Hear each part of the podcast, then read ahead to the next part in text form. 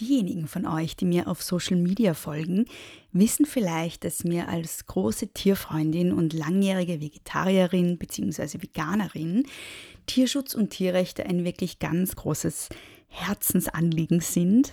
Ich bin nämlich der Überzeugung, dass intersektional gedachter und gelebter Feminismus inkompatibel ist mit der Ausbeutung von anderen Spezies und dass unsere Empathie nicht bei Tieren aufhören darf. Umso mehr freue ich mich, dass das Tierschutzvolksbegehren Partner der heutigen Folge ist.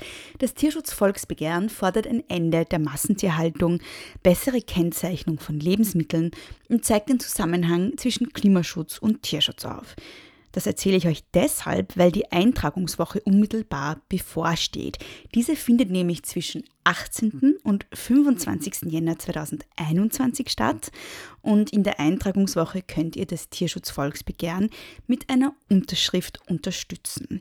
Mehr Infos zu allen Forderungen, Hintergründen und den Unterstützungsmöglichkeiten findet ihr auf tierschutzvolksbegehren.at. Die Basis für Feminismus ist Empathie. Wir leben in einer sexistischen, patriarchalen, rassistischen Gesellschaft. Da ist es vollkommen klar, dass ganz, ganz viel von diesem Sexismus internalisiert ist. Der steckt in allen von uns. Die grundsätzliche Frage ist halt, wie man damit umgeht. Der Grund, warum wir uns alle schlecht fühlen, ist die Verschränkung von Patriarchat und Kapitalismus. Feminismus, wie ich ihn verstehe, ist einerseits eine Haltung, andererseits eine Bewegung zur Transformation der Geschlechter und damit der Gesellschaftsverhältnisse. Es wäre meiner Ansicht nach eine Form von mangelndem Verständnis für gesellschaftliche Zustände, wenn man nicht empört zumindest oder wütend darüber ist, welche Ungleichheiten eigentlich gesellschaftlich vorherrschen. Also Wut ist gut. Hallo und herzlich willkommen bei Große Töchter. Schön, dass ihr wieder mit dabei seid. Wie immer möchte ich zu Beginn meinen neuen SupporterInnen auf Steady danken. Danke Vera, danke Lisa, danke Julia und danke Jana. Wie ihr wisst, ist Große Töchter ja gratis. Jeder und jede kann den Podcast kostenfrei im Internet hören und runterladen. Das Produzieren des Podcasts, das Gestalten des Podcasts äh, kostet aber einiges an Zeit und auch Geld. Und deshalb ist äh, Große Töchter auch auf den Support von HörerInnen angewiesen. Also Große Töchter ist HörerInnen finanziert. Und deshalb gibt es die Möglichkeit, äh, den Podcast zu supporten und quasi freiwillig für ihn zu bezahlen. Also wenn ihr den Podcast gut findet, wenn ihr wollt, dass es ihn weitergibt, wenn ihr wollt, dass er besser wird, dann bitte geht auf steadyhq.com slash große Töchter Podcast. Vielen lieben Dank. In der heutigen Folge ist Ida Marie Sassenberg zu Gast. Gemeinsam mit Hannah Seidel hat sie eine Petition für das Verbot von Upskirting erstellt und hatte, long story short, damit Erfolg.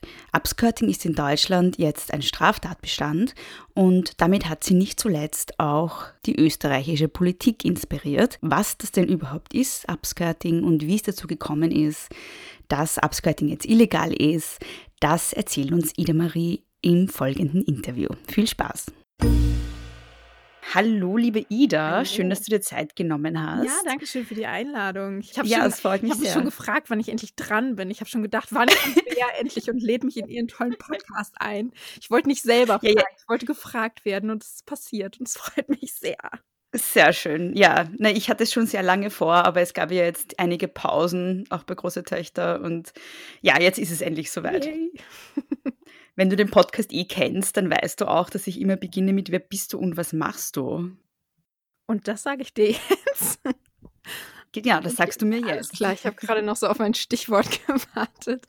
Also, wer bist du und was machst du, liebe Ida?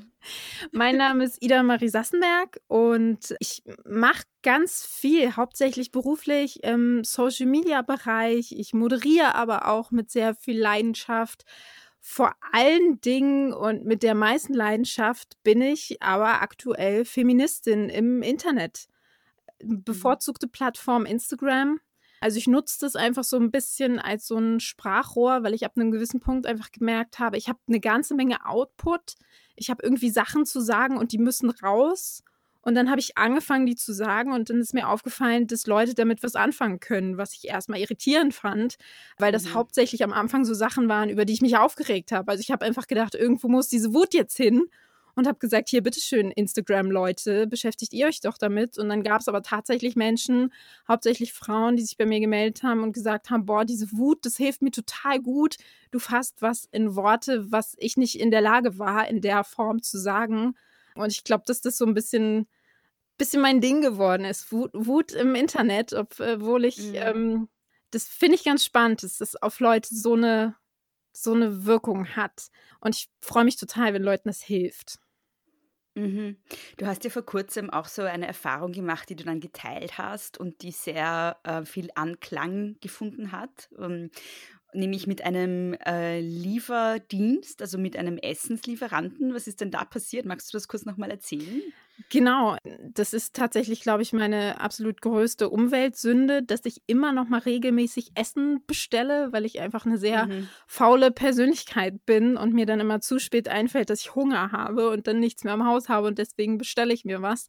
Und irgendwann habe ich dann aus dem Nichts eine Nachricht bekommen, ich glaube, das war einfach wirklich nur ein Smiley-Face oder irgendwas so richtig Basic-mäßiges. Und dann habe ich halt zurückgeschrieben, äh, okay, alles klar, wer ist du? Und ähm, das mhm. ging so ein Ticken hin und her, bis dann irgendwann rauskam, ja, ich habe dir mal Essen geliefert und du hast so sympathisch gewirkt und ich dachte, ich schreibe dir mal. Und das war wirklich so ein Moment, wo mir instant so übel geworden ist und ich so ein ganz mieses Gefühl gekriegt habe, was ich erstmal nicht einordnen konnte. Wo ich mhm. aber aus der Retrospektive sagen würde, es ist natürlich so ein ganz krasses Gefühl von Unsicherheit, weil das ist passiert in meinen eigenen vier Wänden. Da bin ich irgendwie, also ich habe ja keinen weiteren Rückzugsort. Ich kann ja nirgendwo hin. So, das ist also die Welt draußen, gerade jetzt so in Corona-Times, aber auch allgemein, ist ja manchmal ein Ort, der einen überfordern kann oder wo man mit Sachen konfrontiert wird, mit denen man nicht konfrontiert werden möchte.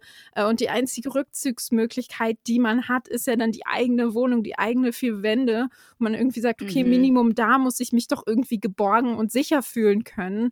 Und wenn da dann jemand mit seinem holprigen Flirtversuch eindringt, der deine sensiblen Daten dafür genutzt hat, wo du nicht weißt, hat er vielleicht auch noch die Adresse. Das fühlt sich einfach super beschissen an.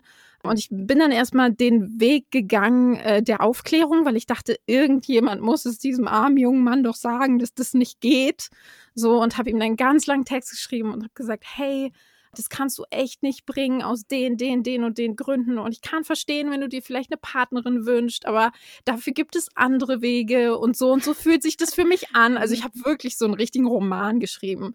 Und darauf habe ich dann nur so eine richtig blöde Sprachnachricht äh, zurückgekriegt, so nach dem Motto, ja, was denkst du, wer du bist? Fühlst du dich jetzt irgendwie toll oder was, dass du sowas gleich unterbuttern machst? Das macht mich so traurig. Also da war alles dabei, da war irgendwie Victim Blaming, Gaslighting, da war wirklich so die ganze Palette in 40 Sekunden zusammengefasst, muss man auch erstmal schaffen. Mhm.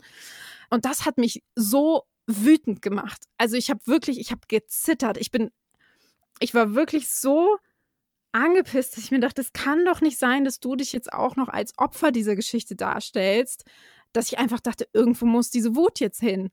Und dann äh, habe ich relativ spontan, also ich bin wirklich dann nach Hause gekommen, habe das Handy aufgestellt, habe eine Insta-Story darüber gemacht und habe die rausgeblasen, weil ich so dachte, das muss jetzt irgendwo hin, das muss weg. Also eher explodiere ich, als dass ich implodiere.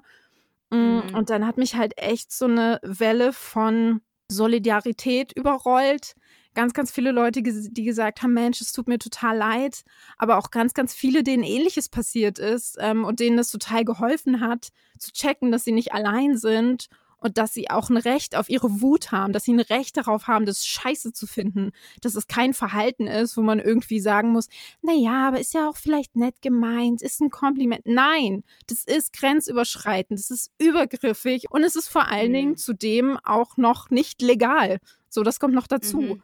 Ähm, ja, genau. Und das ist irgendwie dann relativ viral gegangen. Und das, also, ich fand diese Welle der Unterstützung total schön und ich wünsche mir die viel, viel öfter. Ähm, es gab natürlich auch ein paar Stimmen, die gesagt haben, äh, man könnte sich natürlich auch über alles aufregen. Ja, die gibt's immer. Äh, mhm. So, das ist, ähm, das geht mittlerweile dermaßen an mir vorbei, weil ich mir denke, ja, wir können uns natürlich auch über gar nichts aufregen, aber dann kommen wir halt auch nicht voran. So, das kann ja, ja. nicht die Lösung sein. Genau. Und mittlerweile habe ich das auch angezeigt, weil äh, der entsprechende Lieferdienst konnte mir da nicht weiterhelfen. Die meinten dann, nee, ähm, wir finden über die Nummer leider nichts. Was anderes hatte ich nicht. Ich hatte jetzt weder den Namen noch sonst irgendwas. Ja, klar, ähm, ja. Und deswegen dachte ich mir dann so, ich zeige das an. Ich sehe das gar nicht ein. Ich habe da gar keinen Bock drauf. Und vor allen Dingen, wenn ich gerade hier durch die ganzen Leute, die mir schreiben, sehe, dass es nur die Spitze des Eisbergs ist, dann müssen wir anfangen, Konsequenzen zu ziehen. Zumal ich habe Mhm. versucht, es ihm zu erklären. Ich habe die bratzigste Antwort ever zurückbekommen, dass ich mir so dachte, nee, Freundchen, irgendwie musst du es lernen. Und wenn du es nicht auf dem Weg lernst, dass ich es dir erkläre und du dann sagst, oh, Entschuldigung, mache ich nie wieder, dann machen wir es halt auf dem Weg, dass ich dich anzeige und dir jemand von weiter oben sagt, dass das ein Verhalten ist, was nicht Mhm. okay ist. Und ich habe jetzt Mhm. tatsächlich gerade einen Brief zurückbekommen, dass sich in irgendeiner Weise darum gekümmert wird. Also ich müsste jetzt wahrscheinlich noch irgendwie so das nochmal extra beantragen, dass ich Informationen darüber bekomme, wie das weitergeht oder mit welchem, Mhm. mit welchem Bußgeld das bestraft wird oder wie auch immer. Aber offensichtlich hat man da jemanden gefunden und hat, äh, hat das auch so ernst genommen. Also ich habe jetzt keinen Brief zurückgekriegt im Sinne von, was regen Sie sich denn auf, wir machen hier gar nichts, sondern ich habe tatsächlich Mhm. einen Brief zurückgekriegt, in dem stand, ja, da haben Sie recht, das ist folgendes Vergehen und wir äh, gehen dem jetzt nach. Ja, das ist sehr gut. Ähm, Mega. Das macht auch Mut, ja, weil ich habe auch mal was angezeigt und da ist halt gar nichts passiert. Also ähm, ja, das passiert, glaube ich, gar nicht so oft, dass Frauen dann so ernst genommen werden, aber voll gut, dass das so war bei dir. Ich habe auch tatsächlich, ich habe mir letztens das nochmal durchgelesen, was ich da geschrieben habe, weil ich habe diese Anzeige schriftlich eingereicht, weil das, glaube ich, auch schon, ich meine, das ist jetzt schon ein bisschen länger her, aber das war auf jeden Fall schon in Corona Times. Und ich hatte mich mit einem befreundeten Polizisten darüber unterhalten, äh, was, was er denn dazu sagt, ob er irgendwie auch denkt, dass man das anzeigen sollte oder nicht, weil ich war natürlich nicht von Anfang an so super sicher. Der meinte dann, du musst da tatsächlich noch nicht mal hingehen. Also wenn du da die paar richtigen Sachen in diese Anzeige drin sch- reinschreibst, da gibt es einfach so ein, so ein paar Floskeln oder einfach natürlich ein paar Infos, die da drin stehen müssen. Aber letzten Endes, wenn du zur Polizei gehst und eine Zeugenaussage aufgibst, dann tippen die das ja auch nur ab. Und das, was du sagen Ja. würdest, das kannst du halt auch selbstständig einfach abtippen, alle Beweise, alle Screenshots irgendwie dranlegen. Und ich musste tatsächlich nicht mal in irgendeiner Weise persönlich bei der Polizei auftreten oder so. Ähm, und das finde ich auf Mhm. jeden Fall eine super spannende Information, dass das geht. Also das kann ich auf jeden Fall jedem ans Herz legen, der das Gefühl hat, er würde gerne etwas anzeigen, aber er möchte da nicht persönlich auflaufen, weil das mental zu viel ist. Es gibt die Möglichkeit, das komplett schriftlich zu machen und dann auf dem äh, Postweg einzureichen. Mhm. Was ich auch so interessant fand, ist eben seine Reaktion, ähm, als du ihn darauf aufmerksam gemacht hast, dass das nicht okay ist. Also die Reaktion des Menschen, der dir da geschrieben hat. Ähm, weil die halt auch, finde ich, so gezeigt hat, wie selbstverständlich es seiner Meinung nach ist, dass er das Recht hat, das zu machen. Ja, absolut. Das ist, äh, ich glaube, das ist ein ganz, ganz großer Fehler, der ja ganz, ganz oft in allen Bereichen gemacht wird. Ob das Sexismus ist, ob das Rassismus ist, dass Leute immer sehr von sich ausgehen und ihrer Intention und dass die wichtig ist, dass es wichtig ist, wie ich Mhm. das gemeint habe.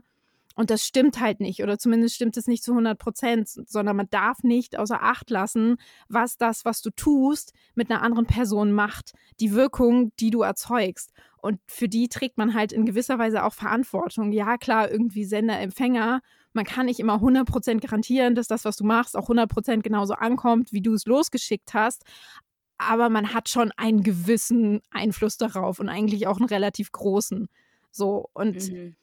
Dieses, naja, aber ich habe es ja nicht böse gemeint, ich wollte ja nur flirten, ich wollte ja nur dies und das, ja, ja, ist schon klar, ich, ich, ich, ich, ich. Darum geht es aber vielleicht mal ausnahmsweise einmal nicht. Vielleicht geht es ausnahmsweise einmal darum, was das, was du tust, mit einer anderen Person anrichtet.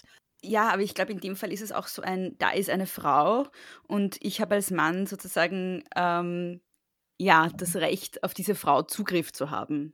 So kommt es mir auch ein bisschen vor. Also nicht nur, es geht um meine Intention, das schon auch, aber es geht, glaube ich, auch darum, so um diesen, diese völlig normalisierte, selbstverständliche Annahme, dass Frauen dazu da sind, um Männern zu gefallen oder von ihnen angebraten zu werden. Weißt du, was ich meine? Ja. So dieses, diese Verfügbarkeit. Ja, ja, klar. Auch in so einer Situation, wo ich mir denke, also, Entschuldigung mal, ich weiß ja genau, wie ich abends so eine Tür aufmache, wenn ich irgendjemandem äh, dann mein Essen entgegennehme. Also dann trage ich eine Ja. sehr peinliche Schlafanzughose, irgendein Gammelshirt. Wenn ich Glück habe, habe ich mir die Haare gewaschen. So, also damit will ich natürlich nicht sagen, dass Menschen, die attraktiver aussehen als ich, wenn sie zu Hause rumlaufen, dass man die dann anbaggern dürfte. Auch definitiv nicht. Also schon das Sein in den eigenen vier Wänden sollte Leute davon abhalten, einen da anzuflirten. Aber da denke ich mir auch so, also du kannst aus dem, wie ich mich verhalten habe, wie, wie ich mich gegeben habe, kannst du unmöglich rausgelesen haben, dass da ein Interesse meinerseits besteht. Mm. So. Mm. Und da stellen mm. Leute sich auch so furchtbar dumm und haben dann immer, also das sind ja auch immer diese Diskussionen, darf man dann überhaupt noch flirten? Darf man irgendwas?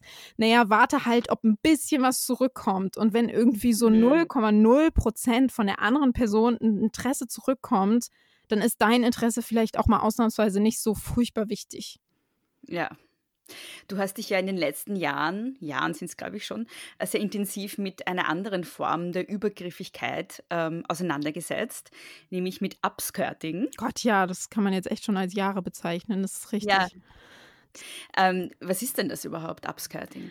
Upskirting nennt sich das ungefragte Fotografieren oder Filmen unter den Rock oder unter das Kleid einer anderen Person.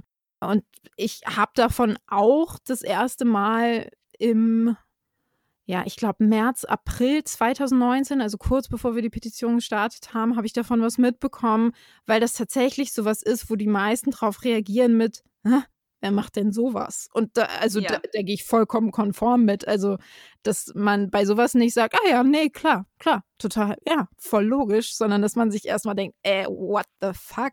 Ist äh, total logisch und ähm, ja, verhindert aber leider nicht, dass das trotzdem passiert und dass es eine gar nicht so seltene Praktik ist von Personen, die nicht in der Lage sind, oder nicht in der Lage sein wollen, viel eher die Grenzen anderer Menschen zu respektieren und zu akzeptieren. Und das gestaltet mhm. sich dann so, dass eine Person in einem Drogeriemarkt ist oder auf der Rolltreppe steht oder auf einem Festival, wo auch immer. Also such dir irgendeinen öffentlichen Raum aus und dann gibt es eine Person, die sich vielleicht neben dir vermeintlich nach etwas unten im Regal bückt oder sich die Schuhe zubindet oder keine Ahnung, welche Ausrede man finden kann und dann aber das Handy zückt, die Digitalkamera zückt und äh, ein Foto unter den Rock einer anderen Person macht. Mhm. Und das dann im schlimmsten Fall auf irgendwelchen Pornoplattformen hochlädt oder ja, selbst für den Eigenbedarf fühlt es sich für Betroffene nicht besonders gut an, wenn man weiß, ja. da hat jemand solche intimen Aufnahmen von einem Bereich, dem du normalerweise nur jemandem zeigst, den du dir vorher dazu ausgewählt hast. Ja. Jetzt, wenn man das hört, denkt man sich, okay, gut, ähm, das kann ja nicht so ein großes Problem sein. Es gibt vielleicht ein, zwei Typen, die das mal gemacht haben, aber das kann ja nicht irgendwie ein, ein großflächiges Problem sein. Ähm, es ist trotzdem, obwohl das so absurd klingt auf den ersten Blick, ähm, doch sehr weit verbreitet. Äh, weiß man, wie viele Menschen davon betroffen sind eigentlich? Also es gibt jetzt nicht diese eine Zahl, die ich dir nennen kann, weil es natürlich, und das war ja der Knackpunkt für unsere Petition, nicht strafbar ist. Das heißt, alles, was nicht strafbar ist, fließt natürlich nicht in irgendeine Form der Kriminalstatistik ein. Es gibt es, das heißt, es gibt jetzt keine offiziellen Zahlen darüber. Das erste, was uns aufgefallen ist, als wir mit der Petition, die wir dann gegründet haben, also Upskirting soll strafbar werden, mm, haben sich natürlich ganz viele Menschen, denen das passiert ist, an uns gewandt. Und was uns als erstes aufgefallen ist, ist, wie viele Menschen sich an uns wenden und vor allen Dingen, wie mhm. divers das ist. Also jede Altersgruppe, jedes Geschlecht, an jedem möglichen Ort. Also die, die ich gerade genannt habe, das sind tatsächlich so klassische Beispiele dafür, dass das passiert. Wer sich selber ein Bild machen möchte, kann gerne mal auf einschlägige erotische oder Pornoplattformen gehen und einfach mal das Wort Upskirting eingeben und dann mal gucken, wie mhm. viele Beiträge einem da so entgegenschauen. Da mhm. kriegt man, glaube ich, ein ganz gutes Gefühl dafür, dass das doch nicht die drei Übeltäter sind, die drei Einzelfälle und alle anderen äh, tun es nicht. Das ist tatsächlich, es gibt ganze Internetforen, wo Abskörter sich darüber austauschen, wie man das am besten macht, wann, ja, wie man am besten unbemerkt bleibt, wie die Gesetzeslage ist, die Bilder untereinander austauschen. Also es ist tatsächlich ich sag mal so, es ist ein Problem, was groß genug ist, um einen Straftatbestand dafür zu schaffen. Ähm, die Frauen, es sind ja in der Regel Frauen, die davon betroffen sind. Wie kommen die da überhaupt drauf, dass das ihnen passiert ist? Ja, das ist eben auch nochmal die Sache. Also da haben wir es natürlich auch mit was zu tun, was eine riesige Dunkelziffer birgt, weil eventuell merkst du das ja nicht mal. Also du kannst ja nicht ja. eindeutig sagen, okay, das ist mir auf jeden Fall nicht passiert. Das ist tatsächlich sehr schwierig. Es gibt natürlich dann eben die Betroffenen, die das mitbekommen, die sogar dann relativ, also wirklich relativ spontan und gut darauf reagieren. Also, wo ich mir mhm. denke, das finde ich krass, dass, dass du überhaupt da noch in der Lage bist zu handeln, weil du rechnest mhm. damit ja nicht. Also, du stehst irgendwo und dann siehst du plötzlich, okay, da zieht jemand irgendwie ein Handy weg, vielleicht hat er ein Foto gemacht oder so und dann sich gleich umzudrehen und zu sagen, hey, äh, löschen Sie das Foto oder wie auch immer. Also, ich habe da Geschichten von Frauen gehört, wo ich mir so dachte, boah, also tut mir leid, dass euch das passiert ist, aber wie cool seid ihr denn?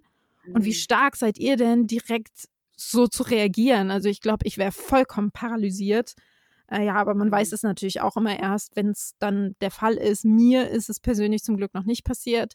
Ich habe die Petition ja mhm. gemeinsam mit Hannah Seidel gestartet, der das eben schon zweimal in ihrem Leben passiert ist und äh, die entsprechend da natürlich auch den, den absoluten Anfangsdrive hatte. Und ich war dann eher die mhm. unterstützende Kraft, wo sie halt gesagt hat, okay, ich hätte gerne noch jemanden an meiner Seite, wärst du dabei? Und ich war halt so, dass ich gesagt habe, okay, das muss mir auch nicht passiert sein, um allein an der Faktenlage erkennen zu können, dass es nicht okay ist. Mhm. Ja, das wäre eh meine nächste Frage gewesen, wer an der Kampagne dann beteiligt war und wie ihr eigentlich sozusagen dann auf das Thema Upskirting gekommen seid oder wie, wie das in euren Fokus gerückt ist als euer Thema. Hannah ist es ja, wie gesagt, zweimal schon in ihrem Leben passiert und sie konnte das aber nie so richtig einordnen. Also dir passiert ja erstmal was und du, du weißt nicht direkt, dass es ein Phänomen ist, was noch vielen anderen passiert oder schon passiert ist. Äh, sie hatte auch damals beim zweiten Fall äh, einen Polizisten oder eine Polizistin, das weiß ich nicht mehr ganz genau, angesprochen mhm. und um Hilfe gebeten und äh, die haben ihr nicht geholfen, wo sie damals dachte, okay, das lag wahrscheinlich daran, dass die sie nicht ernst genommen haben, dass die tatsächlich keine Handhabe hatten, weil es kein entsprechendes Gesetz gibt. Das wusste sie zu dem Zeitpunkt noch nicht. Und dann wurde im Januar 2019 in England und Wales ein entsprechendes Gesetz verabschiedet, weil Gina Martin, auch eine Person, der das selbst passiert ist, also auch eine Betroffene, äh, hat zwei Jahre lang dafür gekämpft, dass das eben in UK strafbar wird. Und als es dann im Januar der Fall war, hat Hannah sich umgeschaut und dachte so, naja, das wird ja dann, jetzt wird ja, wer, jetzt wird ja hier wahrscheinlich bald in Deutschland irgendwas losgehen und hat so einen mhm. Moment gewartet und es passierte nichts. So, also Zeitungen schrieben da natürlich drüber und waren so, ja, das wird dann jetzt hier illegal und so, dies, das.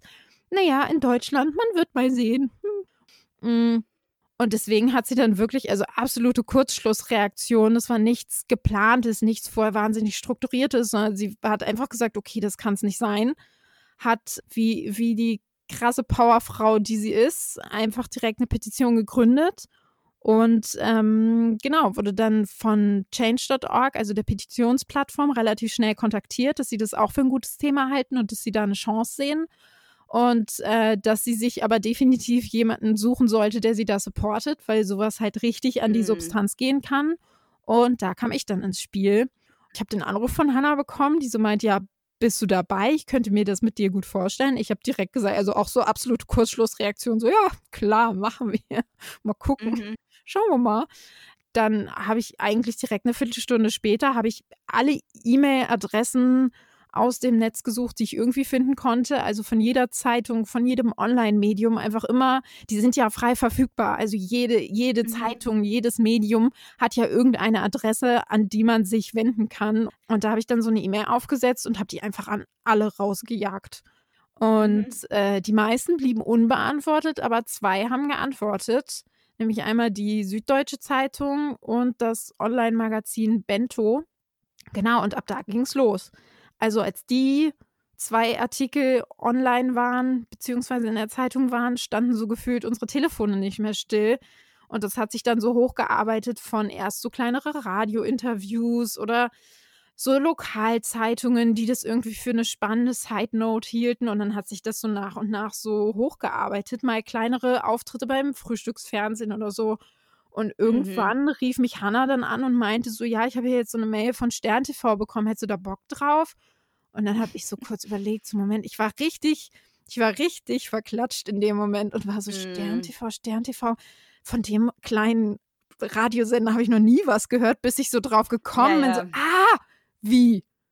Ach so, jetzt ehrlich? Okay, krass. Und dann sind mhm. wir halt echt live aufgetreten. Schlimm, cool. Schlimmste Aufregung meines Lebens, furchtbar.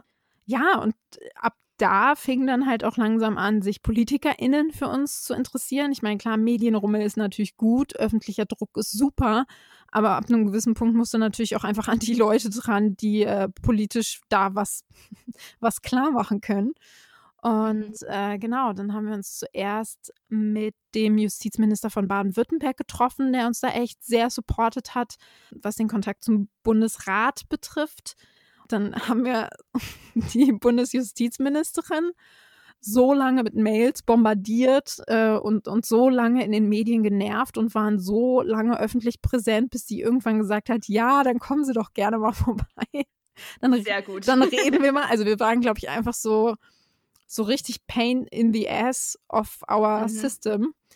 Und mhm. äh, ja, dann haben wir uns auf die Schnelle ganz, ganz viel Know-how angeeignet, weil ja, es ist natürlich irgendwie super, wenn die Aufmerksamkeit auf dir ist und wenn du Druck erzeugst. Also wir kommen beide aus der Medienbranche. Das heißt, wir wussten natürlich, okay, wie muss man Interviews führen, damit Leute das gerne drucken? Welche Sätze? Mm. Natürlich, es gibt natürlich nicht diese Einsätze, so wir haben jetzt nicht gelogen, aber ich weiß schon, wie man Sachen formulieren muss, damit Journalistinnen sich denken, ah ja, geil, uh, das kann man gut als Headline nehmen. So, obwohl ich glaube, Hannah ist tatsächlich da, da sehr mit, mit Herz und Emotionen einfach reingegangen.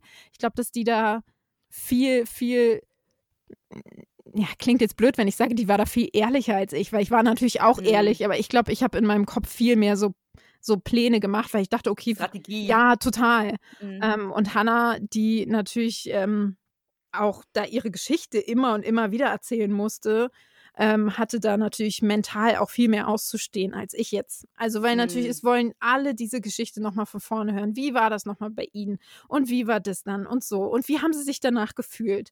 Also, ich habe dann ab einem gewissen Punkt auch zu Hannah gesagt, ey, wenn du die Geschichte nicht mehr erzählen willst, so, dann, dann mach es nicht. So, keiner ist mhm. dir böse drum. Du hast jetzt 20 verschiedenen Zeitungen immer und immer wieder geschildert, was dir passiert ist. Es ist jetzt irgendwann auch mal gut. Aber sie hatte halt echt durchgezogen und das hat sie, glaube ich, auch echt viel Kraft gekostet. Aber sie wusste halt, dass das wichtig ist, weil das ist das, ja. wo Leute anknüpfen können. Das ist das, wo Leute plötzlich verstehen, okay, das ist tatsächlich was, was krass was mit Leuten macht, was Leute traumatisiert. Und ähm, mhm. es ist traurig, dass es notwendig war, aber es war notwendig, weil sonst begreifen Leute das halt wirklich nicht. Ja. So. Ja, es finde ich auch immer, also auch in meiner Erfahrung mit Medien immer sehr schwierig, dass die sehr oft so eine äh, persönliche Betroffenheit irgendwie ausstellen wollen. Gerade ich habe das Gefühl, dass es gerade im Umgang mit Frauen ganz oft so ist, dass ähm, es halt darum geht, dass man sie als Opfer irgendwie darstellen möchte. Und ähm, ich finde es dann immer total wichtig, dass man das selber so hinbiegt, dass man ähm, in dieser Erzählung über die eigene Betroffenheit dann aber immer wieder sozusagen den, po den Bogen schafft zum politischen Anliegen. Das ist oft gar nicht so einfach. Ja, und das mussten wir auch. Also ich muss sagen, ich hatte da halt echt immer als die Nicht-Betroffene, als die unterstützende Freundin, hatte ich da halt echt immer eine bessere Position. Also da ist ganz schnell dieses Narrativ entstanden, oh, die arme Hannah, schaut, was ihr passiert ist, aber gut, dass sie jetzt eine starke Freundin an ihrer Seite ist. Und das stimmt so Ach, überhaupt ja. nicht. Also das war ja. nie so. Also sie war ja diejenige, die das gestartet hat, die gesagt hat, okay, ich habe jetzt keinen Bock mehr, mich als Opfer zu fühlen. Ich möchte gerne, dass das anderen Menschen nicht mehr passiert oder dass, wenn es ihnen passiert, dass sie eine Handhabe haben, mm, die sich krasses juristisches Know-how, politisches Know-how auch einfach aufgeschafft hat. Also ich hatte immer das Gefühl, ich bin immer die, die nach außen mit den Medien kommuniziert und da total strukturiert ist und das müssen wir denen sagen und so müssen wir dies und das. Und wenn wir dann plötzlich mit PolitikerInnen in einem Raum sitzen, also mit der Bundesjustizministerin, dann war Hannah die Person, die so richtig abgeliefert hat, die dann plötzlich, mm. also man hat auch echt gemerkt, die waren nicht so vorbereitet auf unsere Expertise. Die haben sich gedacht, mhm. ja gut, jetzt laden wir hier die ein und dann sagen wir ihnen das und das und damit werden die dann schon zufrieden sein. Und wir da waren dann halt so, nee, wir hätten das gerne unter einem anderen Paragraphen, weil äh, die Istanbuler Konvention, dies und das und so. Und dann hat man schon gemerkt, also so eine Justizministerin hat dann natürlich auch gleich so drei Anwälte dabei, die dann irgendwie daneben sitzen und schlau gucken. So. Und wo man so gemerkt hat, okay, in dem Moment, wo Hannah ihr ganzes politisches Know-how, juristisches Know-how ausgepackt hat, die sind so richtig ins Schwitzen gekommen. Man hat so richtig mhm. angefangen, wie, du, wie die so nervös werden und so anfangen zu flüstern und so, äh, ja, mh, mm, äh, mh, mm, ja, das, äh, ja, das müsste dann natürlich noch angepasst werden. Da haben sie recht, wo man so gemerkt hat, ihr wart nicht vorbereitet darauf, wie vorbereitet wir sind. So. Ja. Also das waren dann auch echt Momente, wo man so innerlich echt so ein bisschen schmunzeln musste, weil man so dachte, ah ja, okay, alles klar, das habt ihr nicht kommen sehen. Aber deswegen ist es halt auch so schade, wenn man dann halt in den Medien die ganze Zeit liest, oh mein Gott, die arme Hannah, obwohl das so einfach nicht gestimmt hat. Also das war einfach ein, ein, ein falsches Narrativ, aber natürlich eins, was ich gerne, was sich gut verkauft, weil mhm. Frauen in Opferrollen kennen wir alle schon so gut. Da können wir alle irgendwie Mitleid haben und ja, die bringen uns aber nicht weiter. So. Ja, ja. Und da mussten wir halt echt, echt dran arbeiten. Also, das, das hat dann so schrittweise funktioniert, dass wir einfach mehr Sachen gegengelesen haben oder klarer verteilt haben, wer sagt was. Äh, dass Hannah einfach weniger, also nicht weniger von ihrer Geschichte erzählt, aber auch einfach andere Dinge sagt, damit sie nicht immer nur in dieser Geschichte drin ist und dann sage ich die ganzen mhm. wichtigen Sachen, sondern wir haben Redebeiträge besser aufgeteilt, weil wir halt beide einfach, weil uns so dran gelegen war, dieses, dieses Narrativ nicht in irgendeiner Weise zu bestätigen. Mhm. Wie ist es dann weitergegangen nach dem Besuch bei der Bundesministerin für Justiz? Ja, also ab dem Punkt war eigentlich schon klar, okay, irgendwas wird daraus. Ab hier kann jetzt niemand mehr zurück. Und also uns wurde so viel zugesichert, okay, dieses Gesetz wird kommen.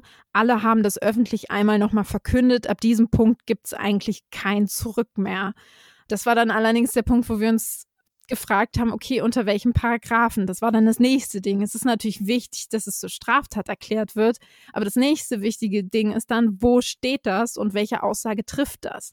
Und es sah mhm. ganz, ganz, ganz, ganz lange so aus. Und ich hätte niemals gedacht, dass es das nicht wird, aber es sah ganz lange so aus, als würde das einfach unter die Persönlichkeitsrechte gepackt. Also das, das Recht am mhm. eigenen Bild.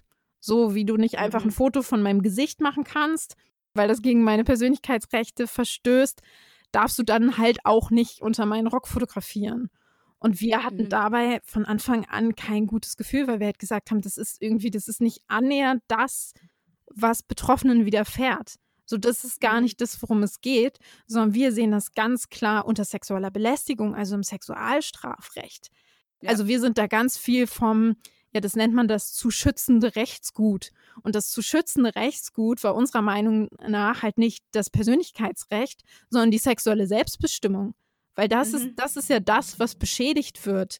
Das ist ja das, wo, wo Menschen traumatisiert werden oder ähm, ja, wo, wo Betroffene sich am meisten, ja, wie soll ich das sagen, berührt fühlen. Also das, das, mhm. das hat für uns nichts mit Persönlichkeitsrechten zu tun, sondern für uns war es einfach das richtige Zeichen zu sagen, wir müssen das ins Sexualstrafrecht packen. Es ist eine sexuelle Belästigung, weil alles andere greift einfach zu kurz und versucht, einen Diskurs zu umgehen, den wir führen müssen. So, weil mhm. es ist einfach wichtig, immer wieder zu sagen, hey, das sind Dinge, die hauptsächlich Frauen passieren. Hier ist ein übergriffiges Verhalten und wir können es jetzt zwar irgendwie anders nennen, aber eigentlich ist es genau das. Es ist eine sexuelle Belästigung und wir müssen immer wieder darüber reden, wie häufig das passiert und wie regelmäßig das passiert. Und auch das ist eben ein Teil davon.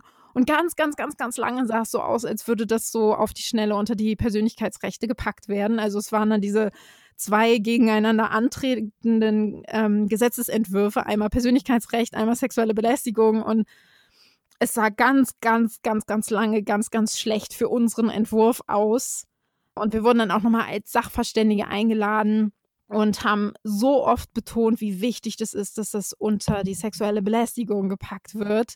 Und in letzter Sekunde, also wirklich irgendwie in letzter Sekunde vor der Verabschiedung des Gesetzes, wurde dann nochmal umgeschwenkt und gesagt, okay, wir packen das doch unter die sexuelle Belästigung. Und ich weiß nicht, was genau dazu geführt hat, also was da im Hintergrund abgelaufen ist. Wir waren ja auch nicht bei allem live dabei, aber ab dem ja, Punkt war halt wirklich, also das hat uns so gefreut, dass wir das wirklich durchgekriegt haben. Und da waren wir echt so froh, dass wir da bis zum Ende drauf bestanden haben, weil das hatten wir echt nicht mehr für möglich behalten. Und das ist so eine gute, also so eine gute Message und einfach so, so der, der richtige Weg. Und wann war das? Wann ist das Gesetz zustande gekommen, dann end, also letztendlich? Ja, letzten Endes, da fragst du mich was. Das wurde ja immer mal wieder diskutiert. Also ich habe das Gefühl, das ging über Monate. Dann kam irgendwie, also das, das fing ja letztes Jahr im Oktober, haben wir uns, glaube ich, mit der Bundesjustizministerin getroffen. Dann lag das wieder ein paar Monate, dann kam Corona, dann lag das mhm. da wieder. Und ich glaube, es ist jetzt, oh, wann war das? Es wurde jetzt von vor ein paar Wochen, vor ein paar Monaten verabschiedet. Ich kann es mhm. gerade nicht Man, genau sagen. Es ist 2020 und niemand weiß mehr, welche, welche Woche ja, oder welches Monat so, ist. Also. Ja, feel you. Aber heuer, heuer. es ist dann irgendwann passiert. Ja.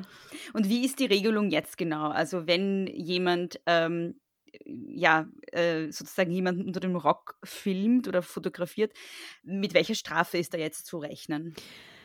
Es ist eine Maximalstrafe von zwei Jahren Gefängnis tatsächlich. Das mhm. hat hoffentlich die abschreckende Wirkung, die wir uns wünschen. Mhm. Jetzt habe ich auch schon ganz, ganz viele erschrockene Kommentare auch schon wieder gelesen, so von wegen zwei Jahre, das kann ja nicht sein. Und hm, hm, hm. da muss man mhm. natürlich mit berücksichtigen, dass das der absolute Maximalwert ist.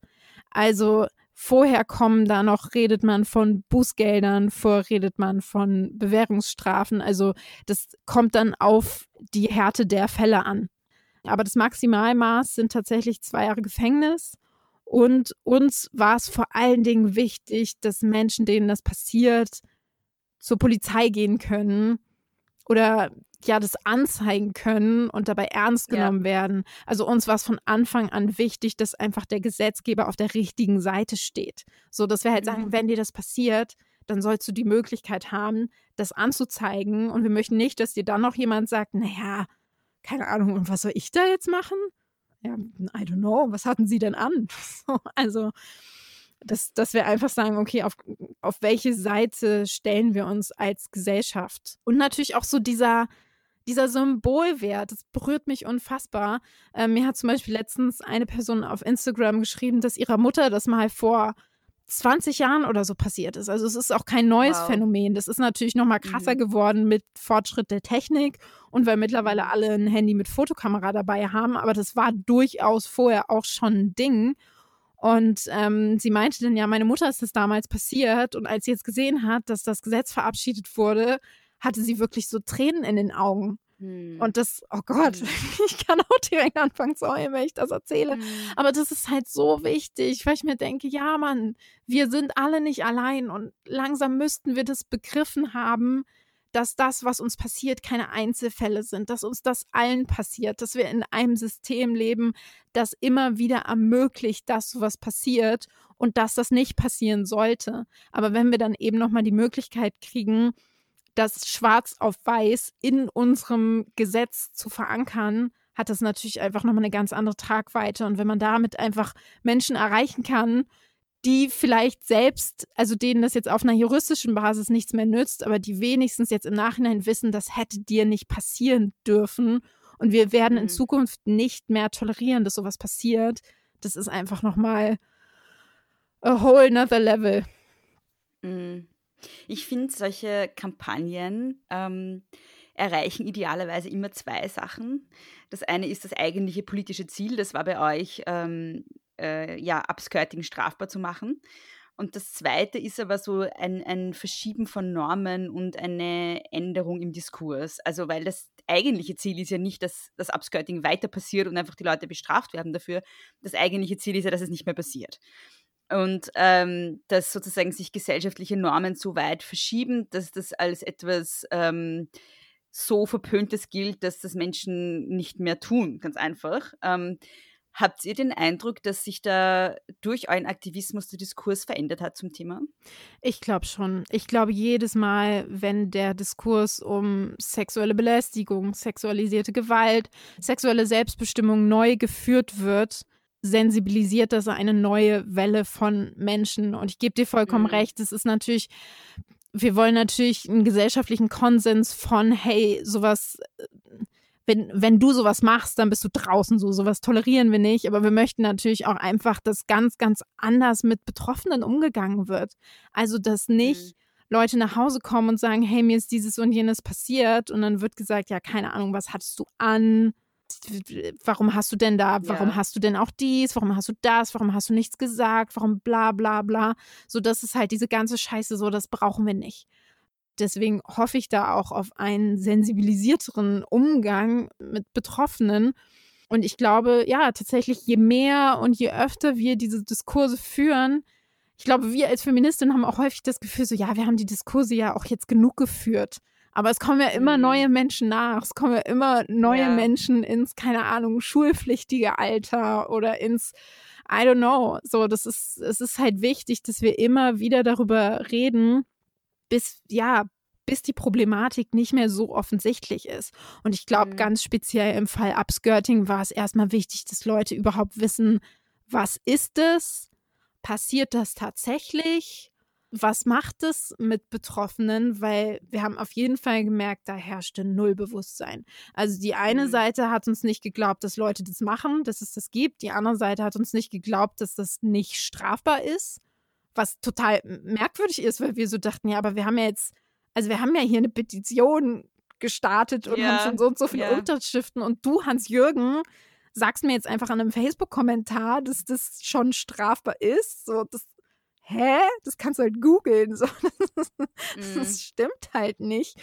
Aber es ist ja schräg irgendwie. Ne? Das ist wieder, wieder Momente, wo man das Gefühl hat, man müsste ein männliches Ego haben. Es wäre alles so viel leichter. ja. ja, aber auch was das überhaupt mit, mit Betroffenen macht. Also das klingt so, das ist ja meistens so, dass, dass wenn man so Prozesse beschreibt, ja, da fotografiert da eine Person eine anderen unter den Rock, das klingt ja irgendwie so lapidar. Mm, Aber mm. wirklich zu kapieren, was das bedeutet, wie sich das anfühlt, das ist, glaube ich, mm. tatsächlich eine ganz, ganz andere Story. Und das, mhm. das haben wir auf jeden Fall gemerkt, dass das, dass das notwendig ist. Also wir waren zum Beispiel einmal ähm, bei einem Politiker, ich beschreibe jetzt nicht näher, wann und wo das war, aber auf jeden Fall hatten wir da auch mit mhm. seinem Pressesprecher zu tun. Und der stand dann auf, äh, auf dem Gang mit uns und hat dann so gesagt, also wir waren so kurz vor der Pressekonferenz, wir haben da so eine kleine Pressekonferenz danach gegeben. Und dann stand er da mit uns und meinte so, ja, also die Bild-Zeitung hat ja heute auch angefragt, ob sie ein paar Fotos machen darf. Und dann habe ich gesagt, aber nicht unter den Rock, ne? und, äh. so, wo, und ich stand da so und dachte mir so, das steht doch gerade vor dir. Eine Person, der das schon zweimal passiert ist, die jetzt jeglichen ja. Medien schon erzählt hat, wie benutzt und schlecht sie sich danach gefühlt hat. Und du hast trotzdem noch nicht wirklich gecheckt, dass dieser Witz gerade nicht angebracht ist, weil es nicht wirklich bei dir angekommen ist. Mhm. So. Mhm. Und das, mhm. das sind einfach immer wieder so Momente, wo man sich irgendwie an den Kopf fasst und so denkt, ja, okay, wow, du musst wirklich immer wieder Leuten erklären, sexuelle Übergriffe sind unangenehm für andere Menschen und es mhm. ist was, was andere Menschen sehr belastet. So, Newsflash. Offensichtlich ist es was, was man tatsächlich Leuten immer wieder sagen muss. Aber das ist genau das, was du eingangs äh, auch gesagt hast, dass es eben um die Perspektive der Opfer geht. Ähm, dass es eben zum Beispiel egal ist, ob der Typ, der sich deine äh, Handynummer geschnappt hat, da nur flirten wollte oder es lieb gemeint hat, äh, sondern dass es darum geht, dass du dich bedroht gefühlt hast dadurch, dass es ein Mensch ist, der auch zum Beispiel weiß, wo du wohnst und so weiter. Also es geht einfach um die Perspektive der Person, der das passiert ist und nicht um die Perspektive der Person, die übergriffig war. Ja, absolut. Und vor allen Dingen, wie genau kann man eine Intention rausfinden? Also auch bei sexualisierter Gewalt oder sexueller Belästigung ist ja immer die Frage, was genau war da jetzt die Intention? War das jetzt wirklich sexuelle, sexuell überbordende Lust? Oder in vielen Fällen ist es ja auch einfach eine Sache von Macht. Also einfach, ich mhm. gehe über deine Grenze, ich nehme mir etwas, worauf ich kein Anrecht habe, einfach weil ich es kann und weil ich es will. Mhm. So, das hat ja mhm. gar nicht so viel mit Sex zu tun oder mit, mit Erotik schon mal überhaupt gar nicht. Das hat straight was damit zu tun, dass jemand der offensichtlich, keine Ahnung, sich in seinem sonstigen Leben vielleicht nicht besonders machtvoll fühlt oder das muss ja nicht mal der Fall sein, sondern einfach jemand, der es genießt, eine Macht über eine andere Person aus, auszuüben, sich, sich mhm. etwas nimmt, was, was er sich nicht nehmen dürfte, sich, sich Rechte rausnimmt, die, die er nicht hat, Grenzen mhm. überschreitet, die er nicht überschreiten dürfte. Das ist ja, also da haben wir es ja viel häufiger mit, mit einem Spiel um Macht zu tun, als um wirklich um, um eine ehrliche sexuelle Anziehung, weswegen es ja auch vollkommen egal ist, wie du als Frau gekleidet bist oder wie alt du bist oder wie, wie, ich will jetzt nicht sagen, wie hässlich du bist, weil ich nicht glaube, dass irgendeine Frau wirklich tatsächlich hässlich ist, so, aber weil Leuten ja durchaus, also Betroffenen ja durchaus vorgeworfen wird, so, mh, mm, ja, genau, du willst so sexuell belästigt werden, mh, mm, wünschst du dir, du bist viel zu hässlich dafür. Und das, das, also, mhm, mh. ja, selbst ein Täter, der dich nicht attraktiv findet, kann dich sexuell belästigen, einfach weil es um Macht geht. So. Ja, voll. Mhm eine Sache, die ihr auf jeden Fall geschafft habt oder die ich euch auf jeden Fall zuschreibe und hoch oh anrechne, oh ist, dass ihr das Thema. Jetzt bin ich gespannt. das, naja, dass ihr das Thema ganz einfach in Österreich sozusagen auf den Schirm gebracht habt, weil ja tatsächlich in der mittlerweile gar nicht mehr so neuen Regierung ist es ja tatsächlich im Regierungsprogramm, dass sie Upskirting auch verbieten wollen. Es ist noch nicht passiert, aber es steht mal im Regierungsprogramm drinnen. Und das ist auf jeden Fall, also da bin ich mir sicher, etwas, das passiert ist, weil ihr einfach in Deutschland sozusagen den ganzen deutschsprachigen Raum ähm, aufmerksam gemacht habt auf das Thema. Also, ja, das habe ich auch schon mitbekommen, dass ihr krasse Nachmacher seid. Ja, voll. Auch was die Tamponsteuer betrifft, also das steht auch im Regierungsprogramm, auch noch nicht umgesetzt, aber es steht drinnen. Ja, wahrscheinlich fanden die uns so nervig, dass sie sich dachten, boah, das tun wir uns jetzt nicht nochmal bei uns an. Ist, also ich habe schon, ich habe auch das Gefühl, so die, die, der Wiener Feminismus ist ja auch sehr, sehr, sehr präsent und, und stark. Da dachten die sich wahrscheinlich, boah, nee, ey, wenn die das bei uns anfangen, dann wird es richtig unangenehm. Wenn die sich in Deutschland schon mit der Sassenberg rumschlagen mussten, dann wollen wir nicht die Phrase. So wird es gewesen sein. Ich glaube, das ist genauso abgesetzt. Ja, ich glaube auch. Ähm, in dem Buch Überforderungen, das vor kurzem rausgekommen ist, ähm, hast du auch einen Text geschrieben. Und da sprichst du, dass es auch, äh, sprichst du davon, dass es auch einen Backlash gab gegen euch und davon, dass eine Auskunftssperre nötig war. Ähm, wie kam es da dazu und äh, was habt ihr da irgendwie so abgekriegt an negativen Reaktionen auch. Ich weiß gar nicht, ob das ein spezifischer Backlash gegen Upskirting war, als vielmehr der klassische Backlash, den du kriegst, wenn du als Frau den Mund aufmachst. Ich hatte mhm. nicht das Gefühl, dass das da besonders spezifisch ist oder dass Personen sich jetzt mit diesem einen Gesetzesentwurf nicht anfreunden können. Das war das klassische Frauen, die ihre Rechte einfordern, die vermeintlich zu laut sind, die zu unsympathisch sind, die sich offen als Feministinnen bezeichnen und äh, ja, den Tätern oder übergriffigen Personen den Kampf ansagen. Und ich glaube, dass du traurigerweise schon allein dafür immer mit Hate rechnen musst. Das ist einfach so. Und da mhm. kam auch einiges. Also was, was wir viel krasser fanden, war, dass wir so viel Support bekommen haben. Deswegen ist es dann mhm. gar nicht so sehr ins Gewicht gefallen. Also es hätte noch, es hätte ein viel, viel schlimmerer, ja, ein schlimmeres Verhältnis sein können, weil das Schlimme ist ja immer, wenn du keinen Support hast und dann kriegst du eine Hatewelle ab. So war es jetzt so, dass wir zu 95 Prozent eigentlich so Unterstützung und Liebe bekommen haben und dann halt so ein paar Leute, die irgendwie, ein paar Trolle, die, die rumgenervt haben und irgendeine Scheiße ins Internet geschrieben haben. Aber insofern war es in dem Zusammenhang relativ auszuhalten. Jetzt muss ich auch sagen, wir haben uns die Plattform so ein bisschen aufgeteilt, Hannah und ich. Ich habe Instagram betreut und Hannah Twitter. Das glaube ich, also den Unterschied kannst du dir wahrscheinlich ziemlich genau vorstellen. Ja. Also da, da hatte ja, ich auf jeden Fall mit sehr viel mehr Liebe und Support zu tun, ja. als eine Hannah, die sich da mit den, äh, keine Ahnung, mit den, mit den Twitter-Männer-Egos rumkriegen musste, musste die mhm. irgendwie die, die es auch immer schaffen, irgendwie gleichzeitig sexistisch und rassistisch zu werden. Also es geht immer irgendwie, also das Ja. ist dann immer gleich so ein kompletter Rundumschlag. Äh, und Hannah hat tatsächlich, glaube ich, auch ein paar Mails bekommen, die extrem unschön waren. Mm, Mhm. Also davon bin ich relativ verschont geblieben. Aber es ist natürlich schon so, man ist dann irgendwie so im Licht der Öffentlichkeit und die Vorstellung, dass irgendjemand in der Lage ist, deine Adresse rauszufinden und du weißt halt nie, okay, wie ernst meinen das die Leute? Sind das wirklich irgendwelche Idioten, die irgendwas in die Tasten hauen und damit sich dann zufrieden geben oder ja, du lebst ja immer mit so einem ungewissen Gefühl und ich bin auch noch nicht, ich bin mir auch noch nicht ganz klar darüber, wie man was am besten kommuniziert, weil ich immer das Gefühl habe, am liebsten möchte ich die ganze Zeit sagen, ja, verpisst euch doch, ihr Hater, interessiert mich alles gar nichts, ich bin so stark, das macht überhaupt nichts mit mir. Und in vielen Fällen ist es auch so, aber natürlich kriegst du ab und zu mal irgendwas, was, ja, was dich einfach mehr anfasst und wo ich finde, wo wir auch offen Ja. darüber reden müssen, dass das nicht okay ist und dass das was mit der mentalen Gesundheit macht, wenn dir Menschen irgendwelche Vergewaltigungsdrohungen oder so schicken oder Ja. was auch immer. Und deswegen ähm, hatte Hannah relativ fix eine Auskunftssperre beantragt, allerdings eher prophylaktisch. Also es war tatsächlich eher so ein, lass es uns lieber vorher machen, bis die Hütte brennt und wir es auf, auf die Schnelle machen müssen. Äh, bei Hannah hatte das geklappt, weil ähm, die sich da ja an die Stadt Stuttgart wenden musste. Äh, in München war das hier nochmal ein bisschen anders. Da wurde mir gesagt, ich kann nicht einfach random eine Auskunftssperre beantragen. Ähm, ich müsste damit, also wenn ich jetzt irgendeinen konkreten Verdacht habe, dass mir jemand nach dem Leben trachtet oder so, dann gehe ich zur Polizei, dann machen die mir so eine Gefahreneinschätzung oder Gefährdungseinschätzung. Und wenn da drauf steht, okay, Frau Sassenberg braucht eine Auskunftssperre, dann kann ich wiederkommen.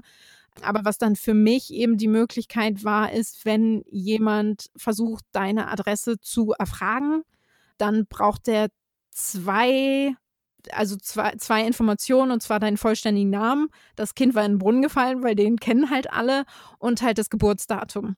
Und da habe ich mich wirklich sehr bemüht, das aus allen Facebook, Instagram-Profilen zu verbannen und auch alle Okay. Geburtstagswünsche, also nicht, dass man Geburtstagswünsche, die man bei Facebook gekriegt hat, wirklich brauchen würde. tut, tut man nicht. Mhm. Deswegen habe ich das tatsächlich alles gelöscht, alle Posts, die ich jemals zu meinem Geburtstag gemacht habe, damit Menschen zumindest nicht diese zweite Information haben, um damit meine Adresse herauszufinden. Aber auch das Okay. eher prophylaktisch und aus einem einfach bestehenden Sicherheitsbedürfnis heraus, als dass jetzt Mhm. wirklich mir schon jemand gesagt hätte, ich komme zu dir nach Hause. Ja, aber das ist auf jeden Fall sehr klug. Daran hätte ich noch gar nicht gedacht, nämlich. Nachdem wir jetzt über die äh, negativen äh, Stimmen gesprochen haben, was habt ihr denn für positive Rückmeldungen gekriegt? Also du hast schon von der einen, glaube ich, Instagram-Followerin erzählt, die von ihrer Mutter erzählt hat, der das vor Jahren oder Jahrzehnten auch passiert ist. Was habt ihr noch so gekriegt an Rückmeldungen? Ach, ganz, ganz viel von Betroffenen. Auch eine andere Person, also eine Frau, die mittlerweile 30 ist, der das vor 15 Jahren mit 15 in der U-Bahn passiert ist. Oder ähm, eine Schülerin, die uns geschrieben hatte, dass sie von ihren Lehrern nicht ernst genommen wird, weil ähm, ja die Jungs auf der Klassenfahrt sich da den Spaß. Ich, du kannst es nicht sehen, aber ich forme gerade Gänse, ja, ja, ich Gänsefüßchen. hab's gehört. Okay. Und das war halt schon total toll zu wissen, dass mm, ja, dass die sich jetzt bestärkt fühlen, dass die, dass die einfach wissen, dass es nicht in Ordnung war. Es gab ganz, ganz viele Leute, die uns einfach aus dem Nichts angeschrieben haben und sich für die Arbeit bedankt haben und gesagt haben, boah, voll toll, dass ihr das gemacht habt. Das, äh, ja, also wirklich viel, viel, viel Liebe und Dankbarkeit. Und das, ähm, ich hoffe, dass wir uns das beibehalten, weil ich das ganz, ganz wichtig finde, weil du wirst ja für so eine politische Arbeit nicht bezahlt. Ähm, das ist ja tatsächlich was, was einfach deine Freizeitkapazitäten frisst, was auch teilweise so stressig ist, was, was manchmal so viel Arbeit sein kann. Ich lege es trotzdem jedem ans Herz, so, aber es ist Arbeit, das braucht man gar nicht verschweigen. Ähm, und wenn das schon nicht irgendwie finanziell bezahlt wird, ähm, dann ist es einfach so notwendig, dass am Ende es eine Reihe von Leuten gibt, die sagt, boah Mensch, danke, dass du das gemacht hast. Liebe Ida, gibt es noch irgendetwas, das ich dich nicht gefragt habe, was du gerne noch erzählen würdest oder loswerden würdest? Ich, ich glaube, ich, ich habe ich, ja, ich, ich habe so eine, ich habe so eine Vision von, von, von einer mhm. weiblichen Solidarität, äh, die ich schon ab und zu zu spüren bekommen habe. Also ich, ich bin in einer feministischen Instagram-Bubble, die, die mir ganz, die, die es mir ganz warm ums Herz macht, mit ganz, ganz vielen starken, tollen, inspirierenden Frauen, die sich gegenseitig supporten. Aber es gibt auch ganz viele Menschen, die mich auf Instagram anschreiben und sagen, also voll toll, dass du dich darum kümmerst. Wie wäre es denn hier jetzt mit dem und dem? Und vielleicht könntest du das noch und ja. so. Und da denke ich mir immer so, nee, Mann, wir werden wirklich, also es ist nicht nur weniger anstrengend für mich, wir sind auch wirklich effektiver, wir sind schneller fertig und wir fühlen uns alle besser dabei, wenn wir einfach alle den Arsch in der Hose haben. Und ich kann total verstehen, wenn in einzelnen Situationen man manchmal nicht die Möglichkeit hat, den Mund aufzumachen oder wenn man sich nicht wohlfühlt in bestimmten Situationen. Also ich zwinge auch niemanden, ich zwinge keine Frau, irgendein Verhalten anzuzeigen, wenn sie sich dazu nicht in der Lage fühlt. Aber es wäre halt schon gut, wenn wir es machen. So, also es ist immer so diese Gratwanderung. Ja, klar, es ist irgendwie wichtig, dass wir alle auf unsere mentale Gesundheit achten und dass wir alle irgendwie so, so agieren, wie wir uns wohlfühlen. Aber ich habe halt das Gefühl, das führt dazu, dass es so ein paar Leute gibt, die irgendwie echt probieren, was zu ändern und sich so den Arsch abarbeiten. Mhm. Und es gibt ganz viele, die so, ja, die sich so sich so zurücklehnen, freuen. sich darüber freuen und leise applaudieren, aber auch nicht so laut, dass es irgendjemand anders mhm. mitbekommt. Und das finde ich eigentlich schade, weil ich mir mhm. manchmal denke, ja. Ja, und, und wenn es nicht, also es muss sich ja nicht jede Person politisch engagieren, es muss auch nicht jede Person Instagram-Feminismus machen. Ähm, also es gibt ja so viele Wege, auch im, im privaten Bereich, sich da irgendwie gegenseitig zu supporten oder sich einzusetzen. Aber ich wünsche mir da manchmal einfach mehr, mehr Power. Also ich auf, auch auf einer ganz persönlich emotionalen Ebene, wenn ich noch eine Frau mhm. sehe, die sich mit einem Typen abgibt, der nicht gut genug für sie ist und sie nicht gut behandelt, raste ich aus. Also das sind einfach auch so ganz persönliche Wünsche. Und ich mir so denke, Mann, take no shit. Das können wir echt nicht mehr machen. So, ja, okay, kann sein, dass du den verliebst oder so, aber er ist ein Vollidiot und er ist nicht nett zu dir. Schick ihn zur Hölle. Das ist jetzt mein Abschlusswort. Wer auch Sehr immer schön. sich davon jetzt angesprochen fühlt, da wird es eine Reihe von Leuten geben, er ist dich nicht wert. Kann ich aus der Ferne sagen. Ich brauche euch alle nicht mal kennen und kann euch sagen, er ist euch nicht wert. Das ist das, äh, das Zeichen, auf das ihr gewartet Ja, genau. Habt. Hier ist es. Hier ist das Zeichen. ja, wirklich.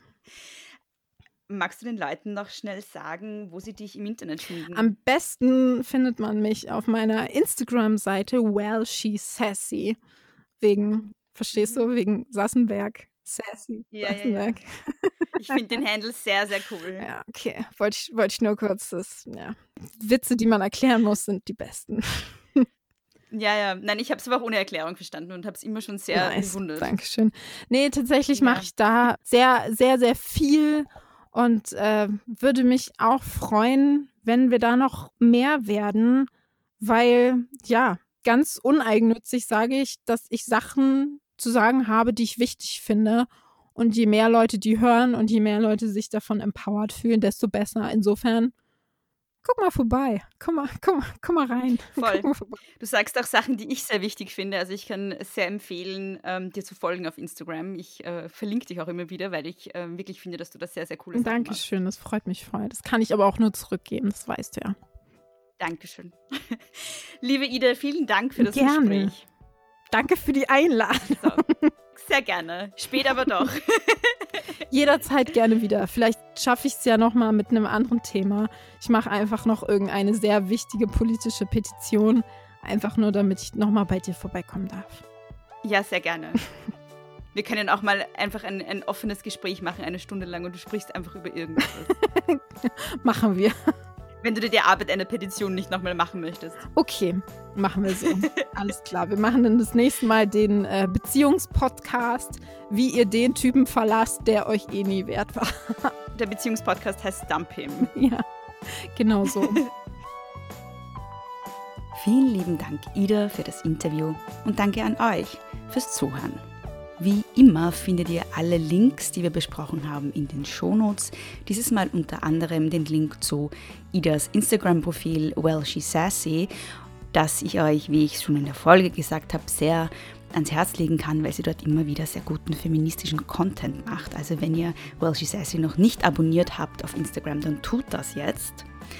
Große Töchter findet ihr auch auf Instagram at große Töchter Pod, auf Facebook und unter großetöchter-podcast.at, das ist die Homepage, wo ihr den Podcast hören könnt. Hören könnt ihr ihn aber auch überall dort, wo es halt sonst noch Podcasts gibt, also in jeder Podcast-App eures Vertrauens. Mich findet ihr auf Instagram und auf Twitter at Frau Frasel.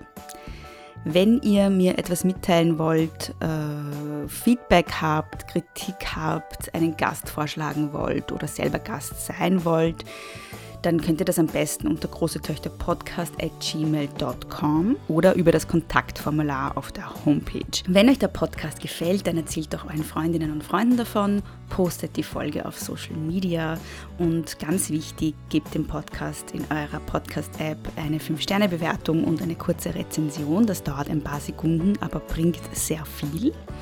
Und wenn ihr große Töchter noch weiter supporten wollt, dann könnt ihr das wie gesagt auch monetär unter steadyhq.com slash große Töchter Podcast. Vielen lieben Dank euch und bis zum nächsten Mal. Nicht kleinkriegen lassen.